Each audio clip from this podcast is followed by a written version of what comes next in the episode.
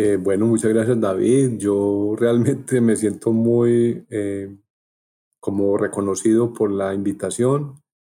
Eh, de verdad que me gusta demasiado el título de, de, este programa que llama De Parche con las Letras, sobre todo porque podríamos hablar también de esa noción de parlache en un contexto histórico de la ciudad de Medellín. Y lo de las letras tiene que ver con pues, mi formación. Yo soy licenciado en Filosofía y Letras de la UPB, especialista en literatura, magíster en educación y también de la UPB. Y hoy, después de mucho tiempo, por ahí 30 años, eh, soy el jefe de la editorial de la Universidad Pontificia Bolivariana, con toda la alegría y toda la potencia de, de pensar el asunto de, del fútbol, de las letras y por ello he hecho dos eh, consideraciones o dos decisiones. La primera, crear una colección de la universidad que se llama Fútbol y Letras. Y la segunda, una colección eh, o un concurso que se llama ¿Cuál es tu cuento con el fútbol? Entonces hemos alimentado a través de esta decisión, de esta postura, eh, ya varios libros. Tenemos eh, cuatro eh, versiones del concurso y cuatro libros de esa colección. Y soy el profesor de una materia en la UPB que se llama Fútbol y Literatura. Perfecto, Juan. Otra vez agradecerte por asistir a este nuevo capítulo. Y listo, es muy chévere saber toda la formación también que has tenido y ver cómo se comienza a vincular eso con, eh, también como con el fútbol. Entonces ahí viene como esta primera pregunta y es, eh, ¿cómo nace o cómo llegas a esas primeras ideas de, de generar esa relación, tanto entre literatura y fútbol? ¿Cómo, ¿Cómo, es ese proceso personal que has tenido con, cada uno de ellos? Bueno, gracias David por la pregunta. Lo primero es que eh, soy un una persona que nace en una familia de 14 personas y de alguna manera eso parece pues un, ya una utopía, pero en ese momento histórico en el que yo nací, eh, todos jugaban fútbol. La hermana mayor, la hermana menor. Eh, entonces el asunto del fútbol se convirtió como en una en un ritual, en un mito. Entonces, eh, en la sala, en la casa, en el solar, porque teníamos además un solar muy grande, eh, para nosotros se convirtió el fútbol y nunca tuvimos un balón realmente pues, como los conocemos hoy, ¿cierto? Era, era, además era un sueño que el niño Dios le trajera uno un, un balón, pero sí salíamos a la calle y jugábamos eh, con una pelota que al otro día se volvía matera y volvíamos a comprar otra pelota, pero que se volvía una matera. Es decir, el fútbol es eh, una instancia en la que hicimos eh, sociabilidad. Es decir, con los amigos, con los hoy llamados parceros, lo que hacíamos era compartir la vida, el juego, en términos de Joan Wisinga, ¿cierto? La vida en un juego y después el juego en un balón y la vida en un balón.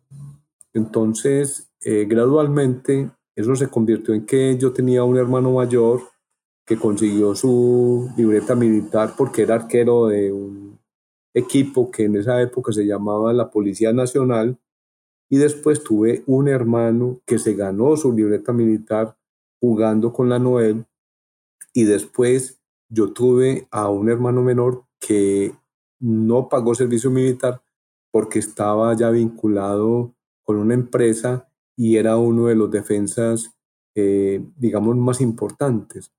Entonces, eh, había que pagar eh, servicio militar y, ninguno de, los cuatro pagó y yo me salvé porque ya había empezado a estudiar filosofía y letras con muchas dificultades, pero logramos incluso jugar unos dos o tres partidos en la Universidad Pontificia Bolivariana, eh, los cuatro juntos, acompañados de profesores, de estudiantes, porque también allá en la universidad eh, jugar fútbol en la playa con personajes como Juan José Peláez y, otros, eh, nos, casi como que eso nos definió, ¿cierto?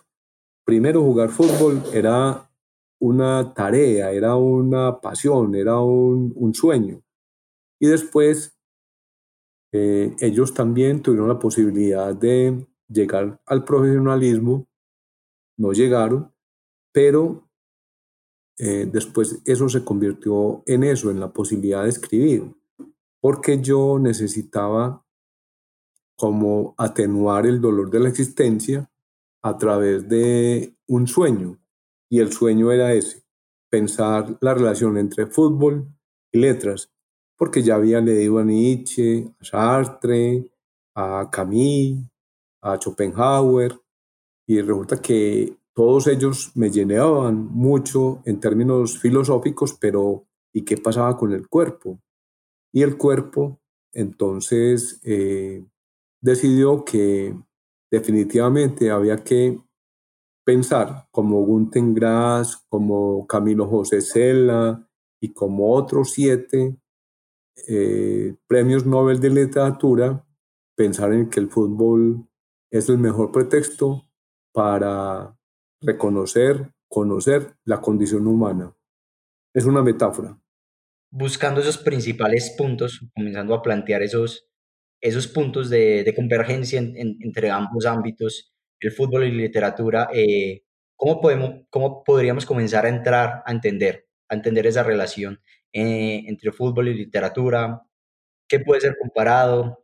Que ese que se puede quedar como por fuera. Bueno, gracias David por la pregunta también eh, y lo digo porque con todo el sentido pues de la expresión gracias, porque hay veces eh, lo hacemos automáticamente. Eh, mira, yo jugué fútbol con Gonzalo Soto, yo jugué fútbol con Víctor Peñuela, yo jugué fútbol con Humberto Villegas y con Humberto Barrera. Y ellos son intelectuales. Y después de todo eso, con Raúl López, eh, en una canchita en la playa, y ahí resolvíamos nosotros eh, los problemas académicos, eh, con Gildardo Lotero incluso. Ahí nosotros salíamos de, de la, del, partido de los viernes porque era un ritual y nos poníamos apodos y casi que todos los apodos eran eh, del mundo griego, porque estábamos empezando a estudiar filosofía, ¿cierto? Eh, y creo que ahí nosotros tenemos una dificultad mayor porque el fútbol es para algunos, en algunos momentos de la historia, se convirtió en, digamos, como en una eh, dificultad. Ricardo III, Ricardo II, los, los reyes, los antiguos, eh, pensaban que el rey Lear en, en, de Shakespeare tiene algunas connotaciones de un simple futbolista, ¿cierto? Y eso significa que en, en España, en la época del franquismo, incluso algunos intelectuales de la época iban al estadio disfrazados, porque les parecía que definitivamente era una eh, sinvergüenzada ir a un estadio a ver un partido, a ver un espectáculo de esos.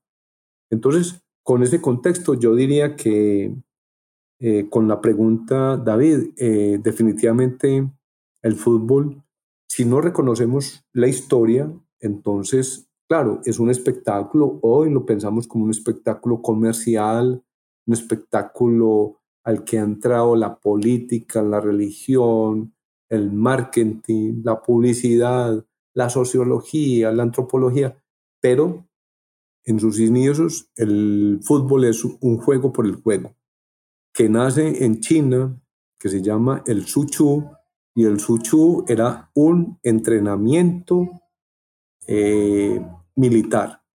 Y el sentido era ese, eh, jugar para entrenar y jugar con una pelota. Es decir, eh, em, empiecen a reconocer eso de lo que significa eh, tener una pelota en las manos, pero después cuando, porque es además muy natural, pero después cuando el balón deja de estar en las manos y se convierte en un juego con los pies, entonces tenemos que reconocer que es un juego antinatural, es decir, antinatura. Y por ello eh, empezamos a reconocer que eh, dos mil años antes de Cristo ya se estaba jugando el juego de la pelota. Y eso significa, eh, pues digamos que después eso se convirtió en el quemarí y después eso se convirtió en eh, la esperomaquia, decía Platón y algunos otros filósofos.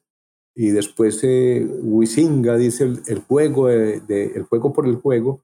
Pero es decir, la forma circular del balón es lo que hay que empezar a reconocer, la alegría y la producción de lo que significa jugar al juego de la pelota, que está en el capítulo 7 de, la Iliada también, cuando eh, una diosa empieza a jugar fútbol, Náusica, se me ha olvidado, pero Náusica empieza a jugar a la pelota con sus acompañantes, con sus damiselas, y tiran por allá la pelota y la pelota eh, cae en, en, Odiseo y él empieza a reconocer que definitivamente eh, ya después de haber visto todo lo que le pasó, toda la tragedia, una pelota. Entonces, lo que quiero decir es que esta noción de la pelota, de la redondez, eh, pues ha sido una preocupación constante en la filosofía, en la literatura, en la astronomía y después pues ya hoy vemos estadios, fútbol, porque llegó pues Inglaterra y Inglaterra tomó la decisión de hacer reglamentaciones sobre el boxeo, sobre la caza, pero también sobre el fútbol y sobre el rugby. Entonces, creo que eh, si conocemos un poquito ese contexto histórico, ya después pensamos en el fútbol moderno, entre comillas, para pensar que es un juego de 11 contra 11, que eh, es muy importante recordarlo. Una época en la que se jugaban 400 con 400, pero, pero no, el sentido no era meter goles, el sentido era poner la bola en un lugar, en un árbol, en, un, una quebrada, en un portón, esos son los orígenes del fútbol. Y creo que ahí tendríamos que decir que no es un asunto de 11 contra 11, definitivamente. Ok, perfecto. Ahí retomando eh, una, de las ideas que planteas, ya mencionada, del juego por el juego, eh, yo lo pensaba también en clave de, eh, de, de, este idealista, de este idealismo estético de el arte por el arte, ¿cierto? de desvincular, digamos, entender al arte como arte mismo y el arte como su propia finalidad. Eso también entendiendo con todos estos procesos como de, de mercantilización que ha tenido también el, el, deporte, en este caso el fútbol, como hemos entendido todos estos, eh, todos estos procesos que han, llegado, que han llevado al juego a lo que es hoy, y se han desvinculado quizás un poco también de, del, del juego mismo. Entonces también, eh, no, no, sé qué, qué, tan correcto sea, yo llegando como también a, esa, a, esa relación de entender el concepto del que mencionas del juego por el juego, junto con esa relación del arte por el arte, también dentro de entendiéndolo en clave de la literatura. Bueno, ahí tendríamos que decir pues que eh, quien nos enseña un poco eso de el juego por el juego es Joan Huizinga en Homo Ludens. Y Homo Ludens significa, es que definitivamente nacimos fue para competir, ¿cierto? Eh, no, no para fabricar Homo Faber, no para pensar Homo sapiens, sino para jugar.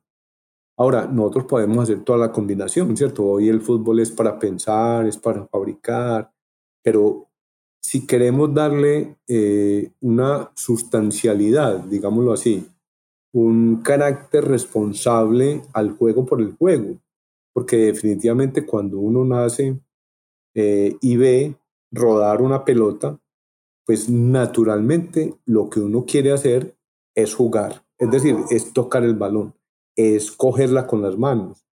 Pero después viene el asunto de, de los pies, ¿cierto? Entonces, eh, si queremos decirlo así, eh, hay que jugar con los pies y nosotros somos torpes con los pies porque los pies son para caminar, no para jugar. Y ahí tenemos esa condición. Por eso es antinatural. El, el fútbol es antinatural. Los demás deportes se juegan con las manos.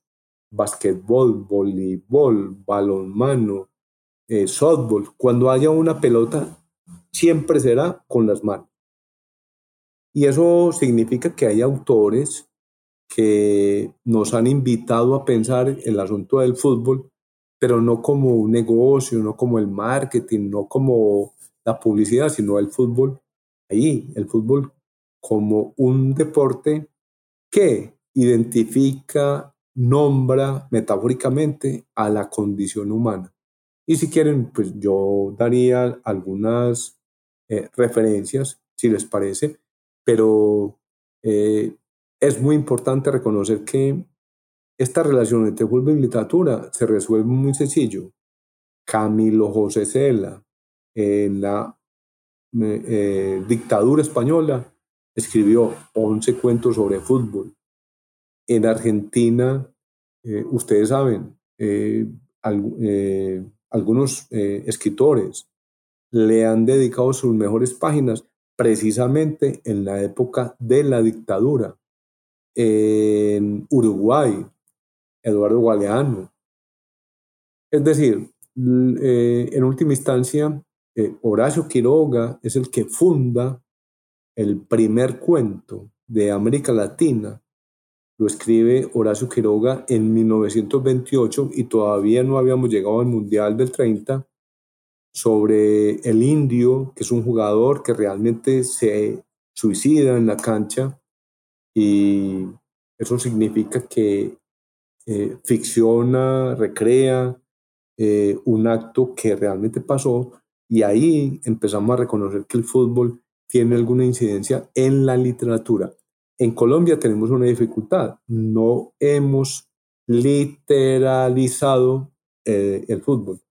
Nosotros vivimos supuestamente una realidad violenta, agresiva, y nos ha faltado todavía poner en literatura. Tenemos algunos autores, obviamente, pero, pero no lo hemos narrado en términos estéticos. Claro, ahí recuerdo mucho a Galeano con, eh, con su libro Fútbol a Sol y Sombra, también Juan Villoro, eh, el periodista, que han trabajado mucho, han estudiado mucho eh, esa relación entre fútbol y literatura. Ahí también me parece muy interesante comenzar a hablar cuáles esas partes del juego son llevadas a, la literatura.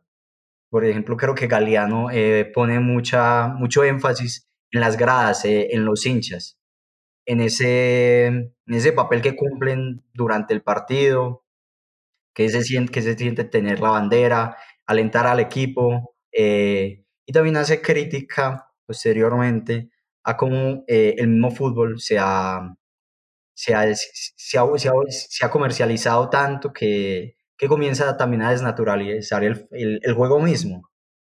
También es importante, yo creo que pensar eh, como en clave del fútbol eso que, es, que, normalmente se lleva a la literatura? ¿O cuáles son esas, esas fuentes, esos espacios eh, más poéticos dentro del juego que, que pueden llegar a ser escritos eh, en literatura por escritores? Eh, claro, insisto pues que algunos autores le han dedicado sus páginas al fútbol. Gunten Grass. Gunten Grass eh, premio Nobel de Literatura se fue para las gradas en un estadio alemán de noche a leerle los mejores poemas que él ha escrito a su propio hijo. eh, ya dije lo de eh, Camilo José Cela, pero también tiene que ver con que eh, es que el fútbol es como esa metáfora, he dicho ya varias veces, pero por ejemplo, hay un autor que se llama Julián García Candau, Épica y Lírica del Fútbol, y hace un recorrido histórico de lo que ha, hecho la literatura con la poesía. Y ahí nos encontramos con eh, Vicente Alexandre, eh, Miguel Hernández, que le han escrito poemas a, a esa función del arquero. Lo, la soledad del arquero, la tragedia del arquero, su función. Y si uno eh, lee esos eh, poemas, te da cuenta que ellos eran hinchas de, de, algún equipo, dolorosamente hinchas de un equipo, pero se convirtieron también como en, como en, en, defensores de, de, del fútbol mm, porque también escucharon después, posteriormente, a Humberto Eco, a Borges, a Kipling, que no les gustaba el fútbol. Entonces, listo, es que no hay ningún problema, pero el asunto no pasa por el gusto, pasa porque es un fenómeno que atraviesa todas las disciplinas, todos los saberes, todas las decisiones humanas. Definitivamente uno encuentra ahí en el el fútbol, digamos, como todas esas eh, problemáticas humanas. Hay un texto que se llama Todo mientras Diego, de Ariel Cher. Y eh, ustedes saben, pues Maradona acaba de morirse, seguramente no pensábamos que, que, eso iba a pasar tan ligero, pero en este libro de Todos mientras Diego, eh, le preguntan a la gente, ¿usted qué estaba haciendo? Mientras Diego Armando Maradona está haciendo el gol que hizo en 1986 en el Mundial de México. Y entonces hay dos anécdotas. La primera, eh, una señora dice, pues yo estaba tendiendo la ropa en el sótano, en el patio, en la terraza, digámoslo así. Y entonces estaba poniendo la ropa toda mojada y mientras yo escuchaba la historia, la narración de Víctor Hugo Morales, eh, la ropa se secó. Eso es imposible. Otra persona dijo, mientras ese gol pasaba, yo me fui abrazar un cuadro y la persona que estaba en el cuadro se salió del cuadro y me abrazó. Otra persona dijo, yo, mientras la narración que estaban diciendo del barrilete cósmico, eh, salí detrás de eh, mi abuelo, lo abracé en la cama, él se paró de la cama y me abrazó, pero resulta que después de eso me acordé que mi abuelo se había muerto hace dos años. Y después viene otra persona y dice, a mí lo que me pasó es que mientras yo estaba cantando ese gol, porque ya sabíamos que le habíamos ganado la guerra a las Malvinas, le habíamos ganado la guerra a Inglaterra en un partido de fútbol, no allá en la guerra, eh, resolví un problema matemático algebraico que nunca me había pasado que nunca sabía cómo resolver. Y en el canto lo vi y lo resolví y se lo mandé a mi maestro. Entonces, ahí dice uno, miren lo que pasa con el fútbol. Ojo, no es un asunto de 11 contra 11, es un asunto que va más allá de esa situación. Eh, Manuel Vázquez Montalbán escribe un texto que llama El delantero centro fue asesinado al atardecer. Es una novela de policías y bandidos en España. Eh, y entonces uno dice, pero a estos jóvenes, ¿cómo se les ocurre? Claro, es que el fútbol, el fútbol permite estas condiciones, el fútbol permite esta eh, condición. Ah, pero si quieren, hablemos de, de política. pues hay un texto que se llama, me parece muy bonito, que se llama Futbolistas de Izquierdas, de Quique Peinado, y ahí aparece eh, Sócrates. Entonces, ah, nos acordamos de Sócrates, el filósofo, pero también nos acordamos de Sócrates, el jugador de fútbol, rebelde, médico además. Eh, bueno, entonces ahí está, es decir, eh, los referentes son demasiados. No necesitamos inventarnos ni forzar demasiado el asunto para pensar que el fútbol no es un asunto de, que se resuelve de 11 contra 11. También eh, pensaba en, un evento como muy particular en, el cual el fútbol tuvo mucha relevancia, que fue en la Navidad de, de, de 1914, en la Primera Guerra Mundial, cuando el frente alemán y el frente británico hacen un alto al fuego y eh, creo que, que, era Francia o, Bélgica donde, eh, el lugar en el que estaban, eh, hacen un, juegan un partido de fútbol, juegan un partido de fútbol y solo por ese momento, solo por mientras lo que duró el partido, eh, también en la cena de Navidad, eh, se olvidó que estaban en la guerra y disfrutaron del juego mismo. Y yo creo que este es un evento muy poético, muy, muy inspirador, que, que sé que se ha llevado mucho a la literatura, se ha escrito mucho sobre este evento en específico. Y creo que lo, que, lo mismo que pasa con muchas cosas que, que suceden con el fútbol. Y en específico también me gustaría, eh, también que lo traes ya a colación, mencionarte sobre, no sé si también tenés el conocimiento de qué significó, o qué, bueno, qué, bueno, qué significó Diego Maradona para, para Argentina y cómo eh, la figura de él que, era, que fue futbolista, llega a trascender más allá de eso, tanto que, que se habla de, de, una, de una doctrina maradoniana, de, de, iglesias de Maradona, de, cultos que le rinden homenaje al Diego. ¿Qué, qué trascendencia tiene la figura de Diego Maradona en el, contexto de Argentina? Bueno, lo primero, eh, reconocer que sí, esa eh, eh, anécdota pues histórica de 1914, Segunda, Primera Guerra Mundial, de verdad que para los seres humanos significa mucho la Navidad.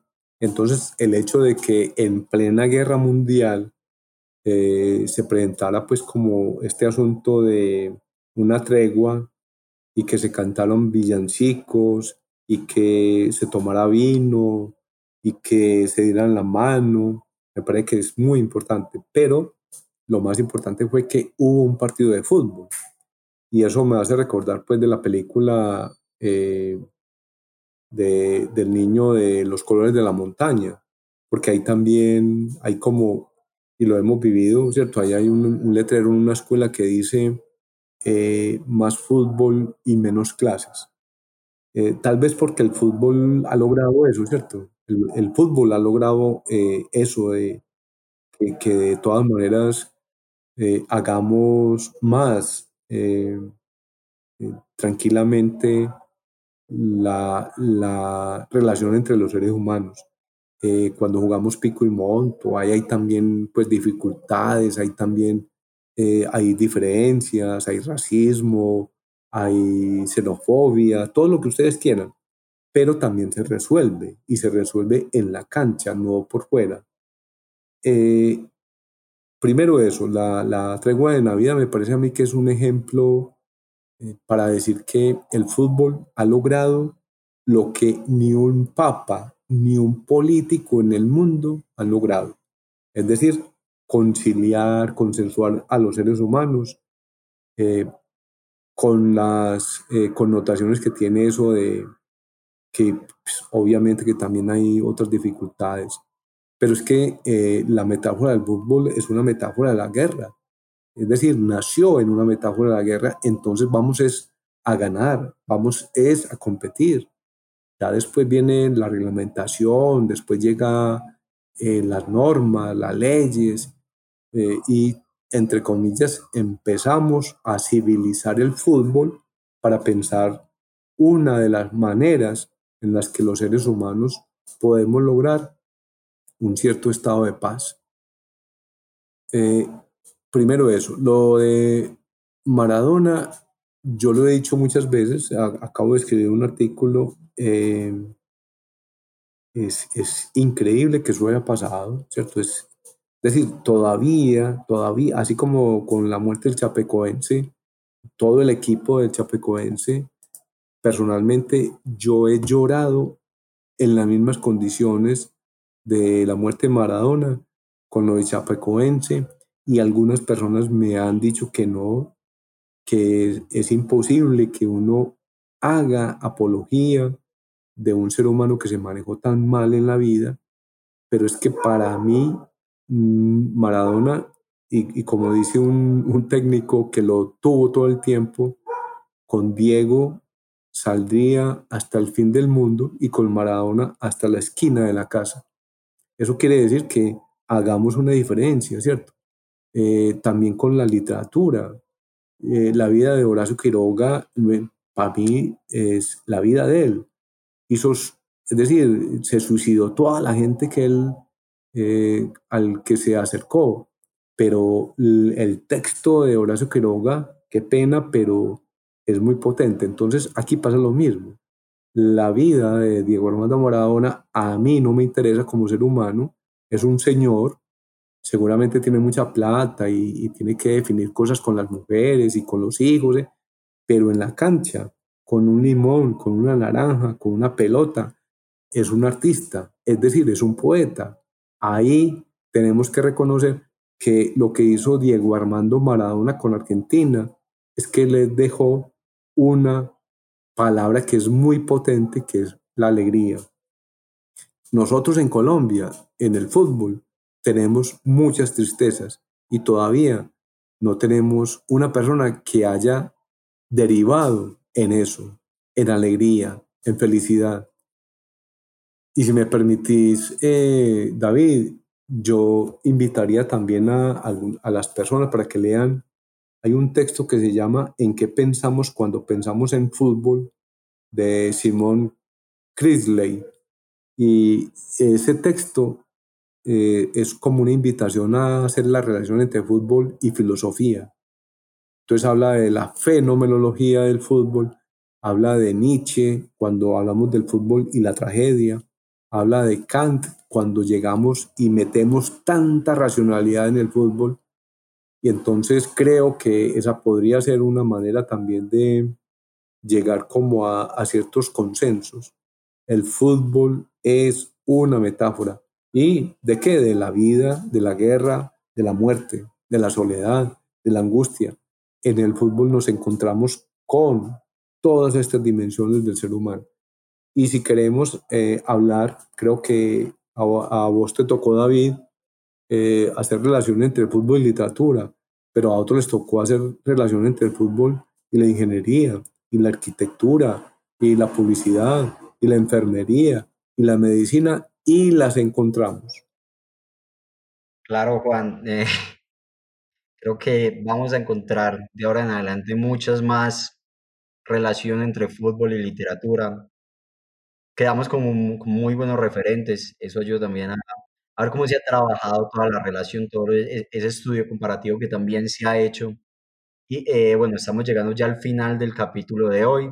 Eh, nuevamente agradecerte por participar en este espacio, como sabes, eh, por ser cómplice de la palabra poética, por parchar con nosotros, hablar de, de, esta, relación de fútbol y literatura. Y eh, no, eh, obviamente agradecerte y si quieres dar un último mensaje en torno a, este, esta relación de fútbol y literatura. bueno, muchas gracias David a vos por la invitación. Realmente me sorprendió mucho, pero me gusta mucho porque yo fui tu profesor hace mucho rato y cuando yo fui profesor de, de este curso, eh, insisto, eh, no había tenido todavía tantas referencias, tantos libros leídos, eh, aunque eso pues realmente hace muy poquito. Pero esta pandemia nos ha servido también para eso, para, para que yo pudiera acceder a tantos libros que eh, pues tengo así como en la memoria y, en mi biblioteca. Eh, tal vez dos invitaciones. La primera es mi libro. Eh, mi libro es El fútbol, esa metáfora. Es un libro que escribí, digamos, como de manera muy, muy apasionada, porque tenía toda la intencionalidad de escribir una columna sobre fútbol entonces, eh, eso me llevó también a crear una colección que se llama Fútbol y Letras de la Universidad Pontificia Bolivariana y también el concurso de cuento ¿Cuál es tu cuento con el fútbol? Y últimamente, mm, tal vez sea una invitación final, eh, hay un texto de Andrés Salcedo que se llama El día en que el fútbol murió, eh, Triunfo y tragedia de un dios, que me parece que Sucede en Barranquilla con un personaje que llegó de Brasil a, Colombia a jugar con el Junior, que se llevó toda la plata del mundo, pero que era mujeriego, creído, alineado y que terminó, eh, parece pues que es una historia real, eh, en un manicomio. Y creo que eso de la exitoína eh, sigue funcionando no tengo sino pues como para decir que muchas gracias eh, por esta invitación. Me, gusta mucho hablar de este tema. Eh, tal vez me exagero porque eh, pues es como mi pasión, pero mm, tal vez también he decidido que el resto de mi vida me voy a dedicar a hacer esa relación entre fútbol y letras porque ya no quiero más intelectualidad, ya no quiero más conocimientos cognitivos. Mm, entonces eh, es una decisión ética, no moral, ética, y en ese sentido, eh, quienes todavía estén en condiciones de jugar fútbol, eh, creo que después de esta pandemia, hagamos, juguemos con un balón de fútbol, así como los niños porque creo que la mejor definición de felicidad es esa. Darle un balón a un niño, a una niña, y el rostro les cambia totalmente porque esa sonrisa es absolutamente natural. Eso no pasa ni con un carrito de juguete ni con una muñeca.